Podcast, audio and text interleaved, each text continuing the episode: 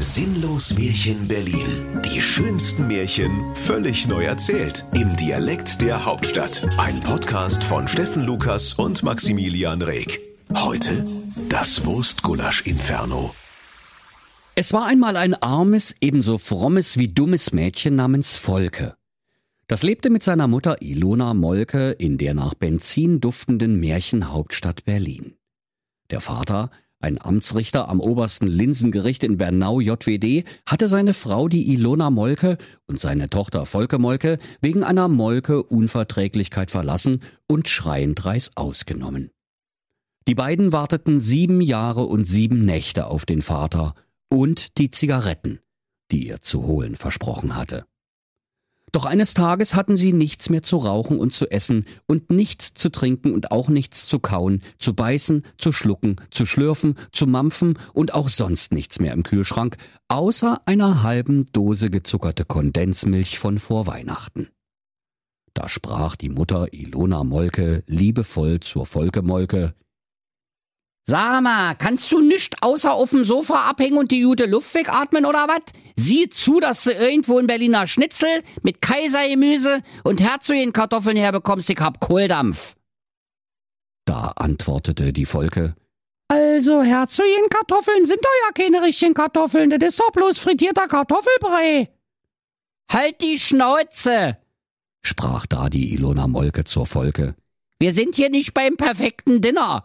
Außerdem mein Magen, meine Regeln. Und nur mach ne Wolke, Volke. Da machte sich die Volke Molke in einer dicken Staubwolke aus dem Staube, um etwas zu essen zu suchen.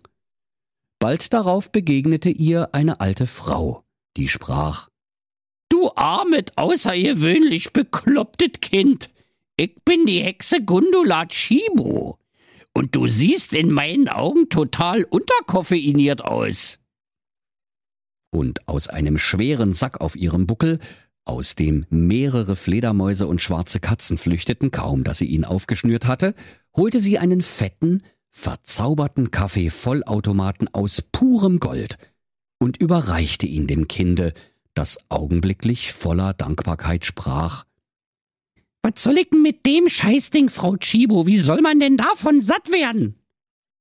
Doch die alte, böse, gute Hexe Frau Chibu erläuterte ihr geduldig die Betriebsanleitung. Also, der Automat ist verzaubert. Der kann Cappuccino, Milchkaffee, Latte Macchiato, Americano, Crema, Espresso und wenn du auf diese geheime Taste hier drückst, auch Wurstjulasch. Aber ich rate dir, übertreibe das nicht mit dem Wurstjulasch. Manchmal klemmt die Taste, weißt du? Da ließ sich die Volke Molke gleich mal ein Tässchen Wurstgulasch aus dem Automaten ein, und als sie es auf Ex getrunken hatte, sprach sie Aua, ist das heiß, aber lecker. Danke, liebe böse gute Hexe Gundula Chibo. Jetzt haben wir immer fließend Wurstgulasch. Das Mädchen lief wie auf sieben Meilen Flipflops heim zu seiner lieben Mutti. Von weitem konnte man sie schon rufen hören. Mutti, Hol die Plastikteller aus dem Schrank, gleich gibt's Wurstjulasch. Und zwar, bis dir schlecht ist. Die Mutter sprach freudig. Na danke, aber mir ist schon schlecht, weil ich in der Zwischenzeit aus Verzweiflung ein Sixpack Eierlikör weggeballert habe. Allerdings könnte ich jetzt echt ne Kranfahrerportion Wurstjulasch vertragen. Da könnt ihr euch vorstellen, liebe Kinder, was die beiden für ein Festmahl abgehalten haben. Sieben Tage und Nächte aßen sie Wurstgulasch mit Wurstgulasch, als Vorspeise Wurstgulasch und süßen Wurstgulasch zum Nachtisch.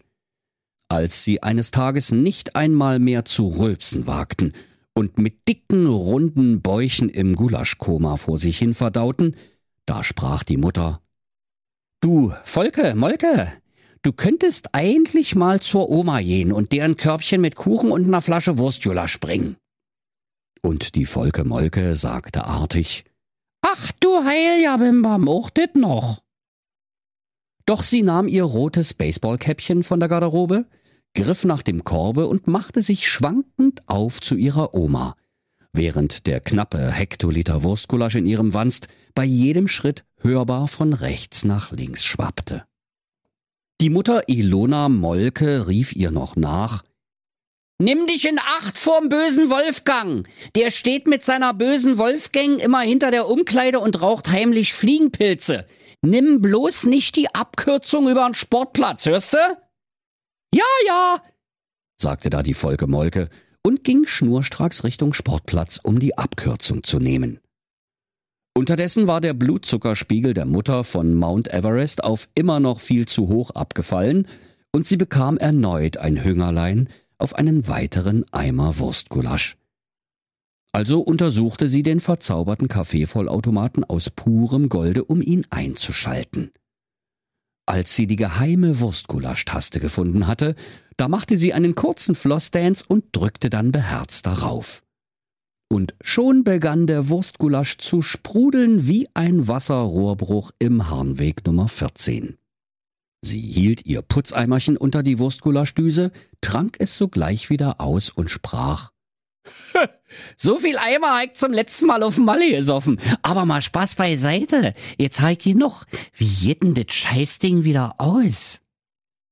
Doch wie die böse gute Hexe Gundula Chibo es prophezeit hatte, der Ausschalter klemmte. Und die Mutter schaffte es nicht, den armdicken Strahl von Wurstgulasch zu stoppen. Bald stand ihr die paprikahaltige Speise bis zu den Knöcheln. Doch bis sie ihre Gummistiefel geholt hatte, stand ihr alles bis zum Knie und lief von oben in die Gummistiefel hinein.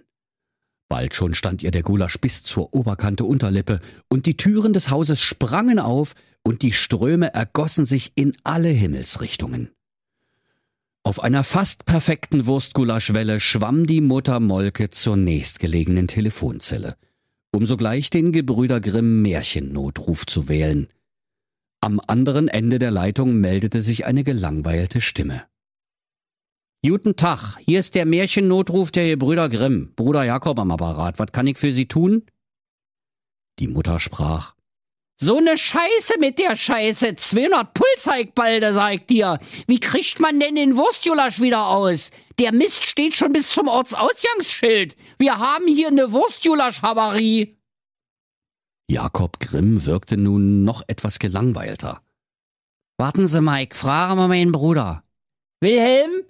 Sag mal, haben wir zufällig ein Märchen im Programm mit einer Wurstjulasch-Überschwemmung? Nö, rief es da noch gelangweilter aus dem Hintergrund. Wurstjulasch? Hei, keine Akte zu. Wir haben ja was mit süßem Brei, das ist so ähnlich. Aber den süßen Brei, den führen wir zurzeit ja nicht auf. Der läuft doch erst am Wochenende im Kinderprogramm. Also, mit Ihrem Wurstjulasch haben wir nicht am Hut. Sehen Sie? sagte da der Jakob Grimm und wollte schon wieder auflegen, doch die Mutter Molke rief in ihrer Not. Ja, äh, ja, aber wer sind denn hier die Brüder Grimm? Ihr oder Icke? Also macht euch einen Kopf, sonst ist hier Wurstjulasch-Tsunami. Da riss das Kabel vom Telefonhörer, an dem sich Mutter Molke bis jetzt in den heranbrausenden Wurstgulaschmassen festgehalten hatte, und sie trieb auf einer brausenden, dampfenden Woge Richtung Tschechoslowakowina. Das Mädchen Volke Molke hatte inzwischen entgegen der Warnung ihrer Mutter die Abkürzung über den Sportplatz genommen, wo der böse Wolfgang mit seiner bösen Wolfgang hinter der Umkleide stand und Fliegenpilze rauchte. Da klingelte ihr Handy. Am Apparat waren die Gebrüder Grimm, die nun gar nicht mehr gelangweilt waren, sondern höchst alarmiert klangen, hier ist die Märchenbetriebsleitung. Ähm, uns ist die Märchenmatrix abgestürzt. Wir haben hier eine ernsthafte Wurstjulasch-Havarie. Gehen Sie bitte sofort nach Hause, schalten Sie den Wurstjulasch-Vollautomaten aus. Sonst...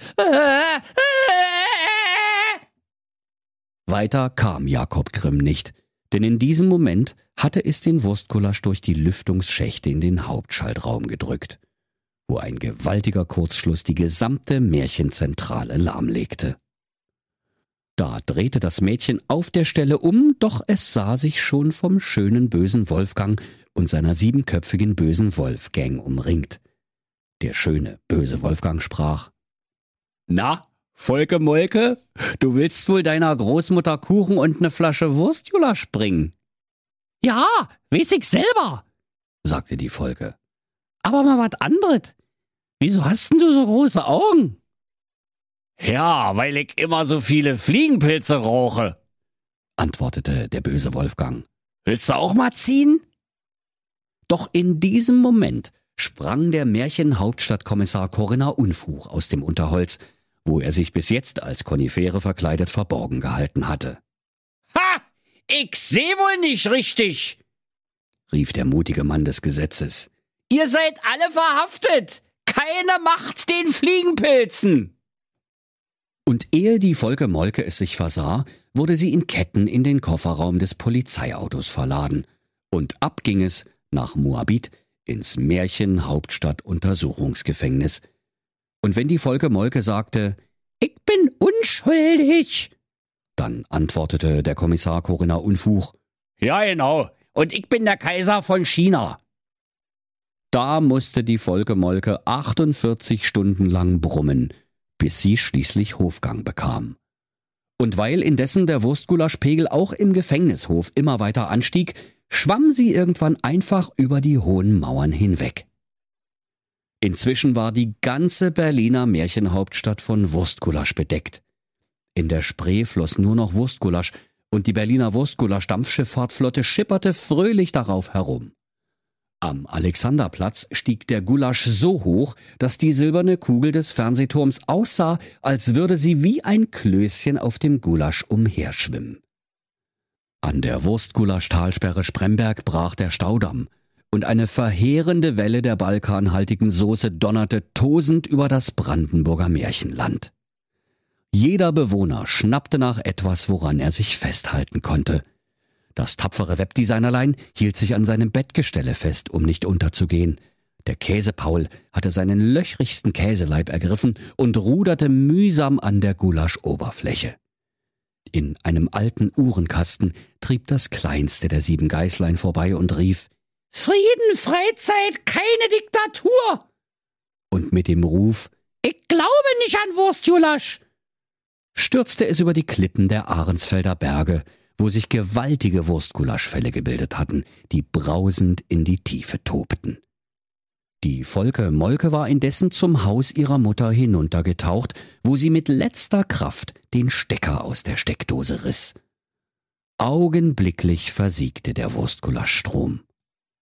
Da legte sich eine große Stille über das Land, und nur allmählich kamen die Gesänge der Vögel zurück, und auch das Lachen der Kinder ertönte wieder, wenn diese am Wurstgulaschsee in Badehose planschten und Arschbomben machten. Auch die Bauern hörte man wieder singen, wenn sie die Felder bestellten, denn überall, wo der Wurstgulasch als Dünger hingekommen war, wuchsen auf den Feldern die prächtigsten Wiener Würstchen. Nur der Winterdienst brauchte mal wieder ein paar Wochen, bis auch die letzte Straße vom Wurstgulasch freigepflügt war. Die anderen Berliner Märchenhauptstadtbewohner gewöhnten sich bald an die Wurstgulasch geprägte Landschaft und eröffneten Wurstgulaschkneipen, Wurstgulasch-Einzelhandels- und Fachgeschäfte und zahllose weitere Betriebe der Wurstgulasch verarbeitenden Industrie. Das Berliner Hauptstadtfüsilierregiment stellte die Artillerie komplett auf Gulaschkanone um. Das war sehr weise, denn bei einem Krieg mit der Gulaschkanone wurden alle Soldaten schnell satt – und hatten keinen Bock mehr auf Randale. Und die Moral von der Geschichte? Alles wird besser, wenn man ein wenig Wurstgulasch hinzufügt. Und wenn sie nicht gestorben sind, dann lachen sie noch heute. Das war ein sinnlos Märchen. Der Podcast, in dem Steffen Lukas die schönsten Märchen völlig neu erzählt. Im Dialekt der Hauptstadt. Alle Folgen hören Sie in unserer App und überall, wo es Podcasts gibt. Sinnlos Märchen Berlin. Erzähler Steffen Lukas. Autoren Maximilian Reg und Steffen Lukas. Eine Produktion von Regiocast, deutsches Radiounternehmen.